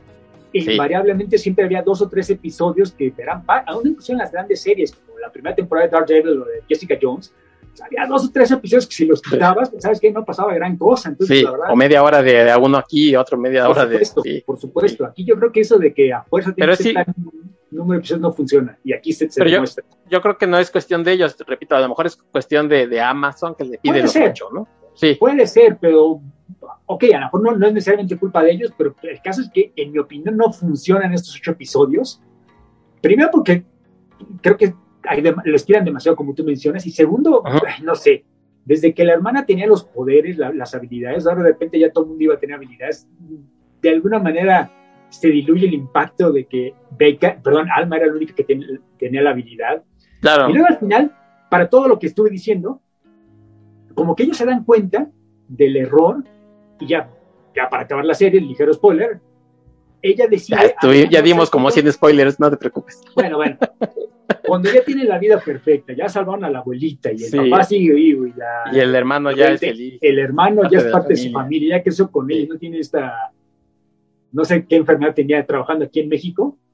Sí. Finalmente la protagonista, porque pues, la protagonista nunca puede estar conforme con nada, dice, no, pues es que yo tengo que regresar a mi vida original para salvar a esa alma que, que sigue ahí, o sea, tiene esta vida no perfecta, te lo compro hasta cierto punto, pero sí como que te queda la impresión de que pues, tenían que poner de alguna manera lo que te dije hace rato, que estás cayendo en la tentación de siempre regresar a arreglar el pasado, pues la solución es no hacerlo. Entonces deciden que ella regrese al punto original del episodio 1 de la temporada 1. no, que, regrese a lo de la pirámide. Bueno, perdón, sí, de acuerdo, la pirámide con esperando el papá. Del último, ajá, porque del último episodio. La mamá y el novio lo están esperando en Estados Unidos, disculpa. Sí. Pero el punto es de que no estoy seguro eso que logran. ¿Hacia dónde va? Ajá. Exacto, o sea, de nuevo, supuestamente este timeline ya está arreglado y es el timeline que ellos viven, ¿no? O sea, si regresas a un timeline que ya cortaste, pues, si sigues la lógica de la serie, estás arriesgando que este timeline perfecto y te pierda también. Entonces, pues, eso en realidad no tiene tanto sentido si te puedes a, ponerte medio payaso y pensar las cosas, pero bueno, lo único bueno de todo esto es que me queda la ilusión de que entonces aquí ya acaba la serie. Que no tendría que hacer una tercera temporada ah, aunque bueno. Pues, pues, ah, bueno, pues, eh, sí, a lo mejor no, dimos tanto detalle de la segunda temporada porque no es tan, tan entera, tan, tan buena como la primera. en mi caso es porque intencionalmente lo olvidé todo lo de México. ¿eh? Te quedaste dormido, ya confiesa. No, ojalá me hubiera quedado dormido. Sí, pero pues resulta que igual les fue bien, a la gente creo que la mayoría le gustó y sí está en proyecto una tercera temporada. Ya les dieron luz verde, no me digas eso. Tienen luz verde, este, pero no sé si sí la vayan a hacer o no. Igual, como es mm. esta técnica del rotoscopio, dice, no es tan sencilla, nos tardaríamos otro par de años, porque la primera temporada sale en el 2019 y esta segunda temporada se acaba de estrenar recién, ¿no? Este, sí, sí, tiene este un par de meses, inclusive menos. este año.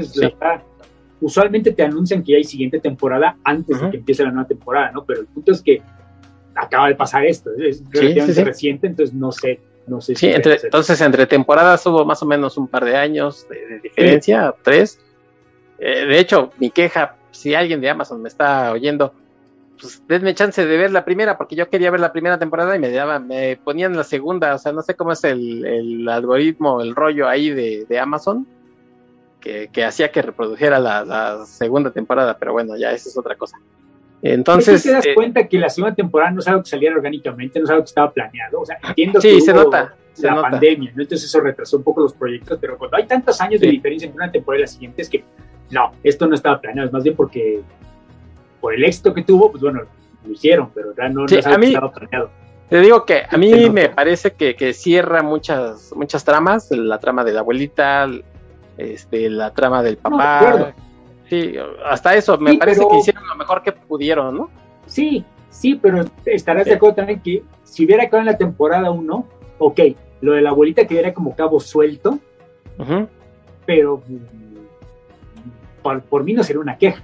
Yo o sea, creo que... Te, quedas entendiendo que a lo mejor sí, te, sí, sí, sí, es cierto que tienen las habilidades, pues entonces tenía razón el papá o sea, y la abuelita. Uh -huh. Y si sí está loca, pues entonces simplemente estaba esquizofrénica la abuelita. Entonces como que se resuelve de alguna manera. Sí. Sí, aquí lo que pasa en la temporada es que todo el mundo tiene una mejor vida. O sea, claro. la, mamá, la abuelita no, no queda tan amargada por lo que le pasa a sus papás y el hijo en México, pues sí, para empezar no se enferma, crece con toda la familia, etcétera. que nadie, que nadie quiere, ya es. sí. Pero pues, no sé. Oye, no, sé. Yo no sientes que. Uno, nada más. ¿No sientes que, que, a lo mejor hubo como un reclamo de algo que, que comentaste que es, no sabemos si es la primera temporada, si es esta chica que tiene problemas eh, psiquiátricos o si tiene estos poderes y a lo mejor en la segunda dijeron, ¿sabes qué? Ya nos vamos a ir a que definitivamente sí, sí tienen estas habilidades para no, eh, pues no sé, este, meternos con, con, con alguien, ¿no? Que, que, haya dicho, ay, mira, lo tomas a juego, que la gente... A lo sí, mejor, a ¿no? Mejor... Y, porque ya lo establecen como si son habilidades y sí pueden hacer sí. esto. Y es, es, es en concreto una familia, ¿no? O sea, como los Skywalker.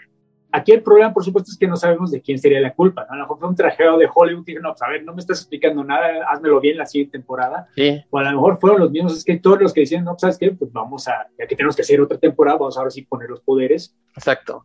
No sé quién echarle la culpa, pero pues, pues sí queda claro que la segunda temporada existe, para decir que la primera temporada sí eran verdades, sí eran, uh -huh, sus habilidades eran verdaderas. Pues a la, en cierta forma ahí a la, un poco. A lo mejor esta respuesta estaría en lo de Bojack, si, si eh, el creador nunca se dejó este presionar de oye cámbialo, cambia el personaje y entonces estaríamos diciendo sí es eh, así es como lo hicieron los eh, los creativos no o sea es, yo creo que eso nos daría una respuesta, ¿no? De que aunque, aunque haya alguien, como es un ejecutivo que le dijera, oye, yo al final no lo entendí, explícamelo en una segunda temporada, este, pero explícamelo como, como que sí son poderes, ahí entonces, no creo, o sea, yo no creo que haya sido ese, esa parte, sino que ellos lo hicieron así, ¿no? Sí, yo asumo que es lo más, lo más cercano a la realidad, porque en efecto, bueno, en virtud del de éxito que tuvo con, con Bojack Horseman, supongo que tiene el caché necesario para decirle a los, a los trajeros, a ver, yo sé lo que estoy haciendo, déjenme hacerlo. Entonces, pues sí, por desgracia yo creo que la culpa sería de él y de Kate Purdy, ¿no? Porque de nuevo, Kate Purdy la que escribió los episodios de la mamá de Bojack, que, es, que, que tenía de nuevo este asunto de enfermedades mentales. Entonces yo creo que la idea viene más por parte de ella. No sé entonces a quién echarle la culpa, pero sí, supongo que la responsabilidad de temporada 2 entonces sería de ellos yo finalmente sí recomiendo que se, que se vean las dos. Tampoco es eh, por la misma cantidad de episodios, pues que, que no es así como que ay, van a perder más tiempo. Hay otras, otras series, ya decimos las de Netflix, de, de, de Marvel, que sí eran así de tres episodios, de una hora cada, cada episodio, no, no, eran más pesadas. ¿no? Aún diciendo que yo preferí mucho la temporada 1 sobre la temporada 2, pues sí, en efecto, son 16 episodios de media hora cada uno, son 8 horas si se echan maratones de Daredevil en un día, pues pueden ver tranquilamente esto. Por ejemplo, yo recomendaría mucho más Bojack Horseman, pero Bojack Horseman son 77 episodios, entonces sí es un compromiso mucho más largo que, que, que Ondón. Entonces sí, de nuevo, yo creo que Ondón funciona la temporada 1 perfecto, la temporada 2 tiene muchos problemas, pero no, si quieren ver cómo acaba la historia, pues son, son cuatro horas más, incluso es menos, ¿no? No son media, son como 25 minutos cada uno, entonces sí. no les va a tardar tanto. En un fin de semana se chutan las dos temporadas tranquilamente. Sí, de hecho, llega el momento en el que sí, sí, aunque hay cosas que no te gusten, sí dices, bueno, quiero ver qué, qué más sigue, ¿no? Y sí, como duran tan poquito, pues dices, le doy play al que sigue y al que sigue. Este, así nos pasó aquí, o sea, dijimos, pues ya de una vez, ¿no? Ya son 20, 25 minutos ya para que se acabe el, cuarto episodio y le decimos, pues tenemos otros 25, o sea, realmente tampoco es que, que sea, y tampoco es tan compleja, porque tiene partes, creo yo, entretenidas, como para que uno quiera seguir viéndola. Sí, a lo mejor están regresando distintos timelines, nunca se vuelve tan confuso, ¿no? Como ah. algunas películas de viajes del tiempo que hemos platicado en este programa, que sí es requieres diagramas para entender qué está pasando. Hasta eso, en ese sentido, creo que funciona. Creo que cualquier persona, aún sin ponerle mucha atención, vas a entender, vas a seguir la trama sin confundir. Pero sí, de nuevo, yo creo que la segunda, con sus asegúnes, va con asterisco, ¿no?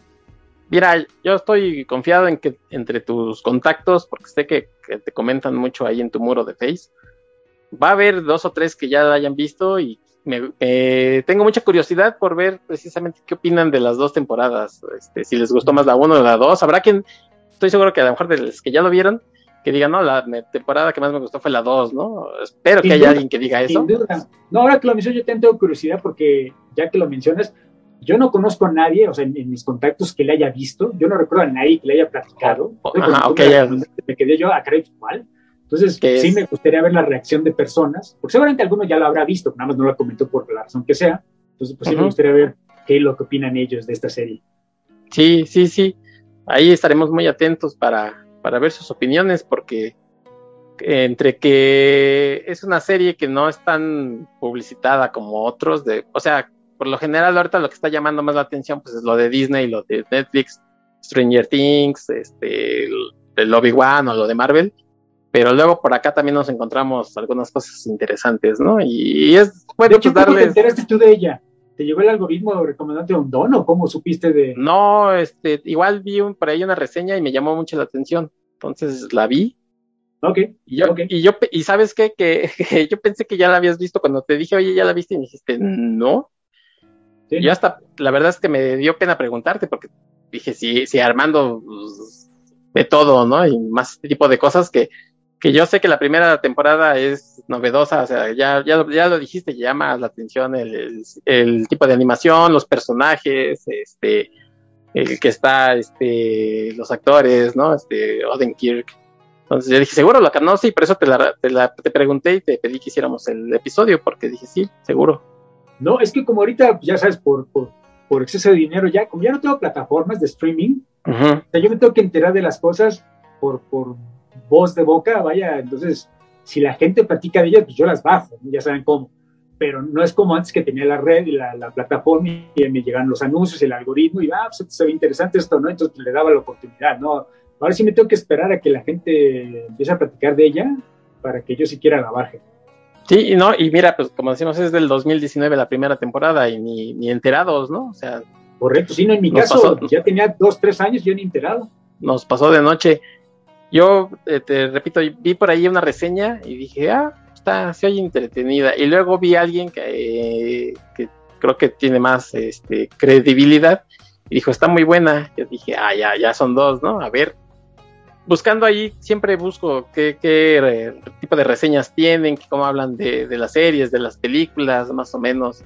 Y vi que, en su mayoría les ha gustado eh, la primera temporada y sí tiene como división de opiniones la segunda. Hay algunos que, dicen, ¿sabes qué? Igual que tú, ¿no? Comentan, la primera era suficiente y otros que dicen, sigue siendo eh, una serie muy este, interesante en su planteamiento, en lo que, los que proponen. Y dije, bueno, pues vamos a darle chance. Y yo dije, seguro Armando, seguramente en su muro lo, lo pasé así, este, ya la comentó, yo preguntándole si ya la vio, no, así, pues que no, lees, maestro. no, y en nuestro caso, pues funcionó ahora sí la, recomendación, ¿no? Porque, de nuevo, yo sí, de nuevo con asterisco, ¿no? Yo sí recomendaría que la vieran, por lo menos la temporada 1, pero si no hubiera sido pues este programa, yo creo que no, no, ni me habría animado honestamente pero si te metes inclusive a Rotten Tomatoes, estoy viendo que la primera temporada tiene 98% de aprobación. La, la, temporada 2 también anda por ahí, o sea, no, no, o sea, es menor el ritmo de aprobación, pero también va por ahí. En Estados Unidos fue un, como que un éxito de crítica ambas temporadas, entonces, no sé, a lo mejor gente que la vea o que la vaya a ver o que ya la vio, pues nos va a decir en los comentarios que son muy fans. Entonces, bueno. Oye, es que también estarás de acuerdo que la, la primera temporada funciona bastante bien y los personajes que decimos que tienen todos estos atractivos que sí te hacen querer ver la segunda, a ver qué sucede. Ah, no, de acuerdo, de acuerdo. Yo, yo acabé la primera temporada y a pesar de que, de nuevo, para mí era un buen final, yo empecé la temporada 2 con mucho entusiasmo. Pensé, pues ahora a ver, a ver qué va a pasar, ¿no? Me pasó lo mismo con Russian Doll, de nuevo. O sea, vi Russian Doll, me encantó y fui corriendo a ver la temporada 2, aunque estaba medio sorprendido que hubiera temporada 2, no tenía ningún sentido. Y pues me pasó lo mismo, ¿no? O sea, son historias que se nota que no eran necesarias, que más bien se hicieron por dinero, que de nuevo, yo en este momento no le critico a un colega, pero pues creo que se nota la diferencia, ¿no? Cuando quieres contar una historia y cuando lo haces nada porque te están pagando. Bueno, pues yo por ahí leí que, que, ellos dicen, si nos siguen pagando, pues hacemos las temporadas que sean necesarias hasta que ya... Ah, no, no, yo lo entiendo, no, no, por supuesto. el cerebro. Por supuesto. no sí, de eso no, de eso no nos quejamos, ¿verdad? Al contrario. Tu gatito está diciendo que no le gustó la serie, es lo que estoy viendo en la cámara. Sí, ando por aquí ya dando lata. Oye, Armando, pues entonces, un don recomendada está en Amazon Prime si la quieren ver. Eh, si no, pues también la pueden conseguir por, por cuestiones alternativos. Eh, y bueno, pues yo la verdad es que... Estás que la recomendación sería un poco más precavida si la temporada 2 fuera la buena y la 1 fuera la mala, ¿no? Pero la 1 yo creo que no hay manera que no les vaya a gustar. Entonces, pues, véanla, por favor. Sí, y repetimos. Segundo, obviamente. Si ya la vieron, pues díganos qué les pareció, ¿no? Y, por, qué no, y por qué no la conocíamos o no nos dijeron que la viéramos y ya la conocían. Sí, porque en mi caso, si no es por ti, yo ni enterado ahora sí. ¿eh? Bueno, pues ahí está, y ya está el comentario. Armando, te agradezco mucho que hayas aceptado verla, porque sé que, andas ocupado, sé que andas ocupado ahorita en, otras cuestiones, pero bueno, pues sí. como, como te dije, aquí vamos a comentar ya de todo, y así es que creo que me en la tablita me salvé, ¿verdad? Yo siempre, yo siempre entusiasmado de a este programa. En efecto, ahorita este curso de ciencia ficción ha resultado un poco más chamba de lo que yo esperaba, pero bueno, se puede hacer todo, no hay problema. Bueno, oye, ¿a dónde vas a poner eh, el comentario de, este episodio? Bueno, ya es la hora de, comercial en nuestras redes sociales. Ya, ya saben, yo en Twitter estoy como Armando0827, todos los días estoy platicando de, cómics, de, libros, de películas, de series de televisión, de lo que sea que me encontré ese día. Eh, en, Facebook comento lo mismo, más o menos, aunque me explayo un poquito más por obvias razones. Ahí estoy con mi nombre, Armando Saldaña Salinas. Entonces, pues ya saben, búsquenme, platiquen conmigo. Si algún cómic o algún libro que platiqué es de, su, es de su agrado, pues déjenme su comentario, por favor. Y pues ahí nos vemos en las redes sociales, en este mundo pandémico. Sí, todavía, todavía andamos ahí sufriendo los estragos de la pandemia, pero para eso estamos nosotros también, para recomendarles cosas que puedan ver y Armando también recomienda muchas cosas ahí en su muro para, para ver, para leer, para escuchar incluso.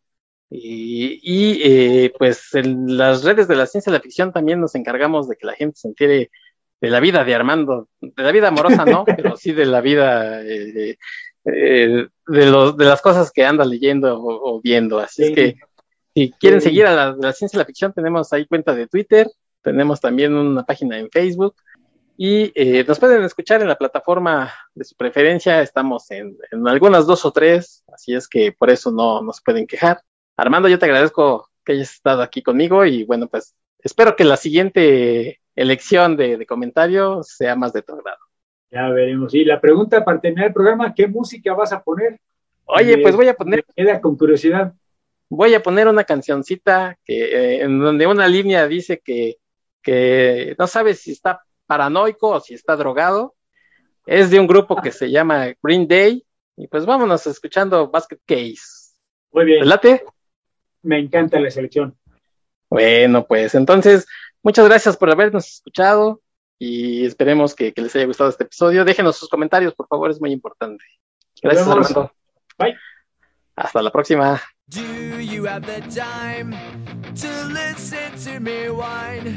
about nothing and everything all at once.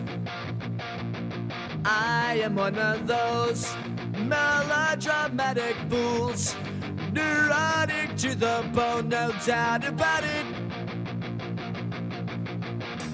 Sometimes I give myself the creeps. Sometimes my mind plays tricks on me. It all keeps adding up. I think I'm cracking up.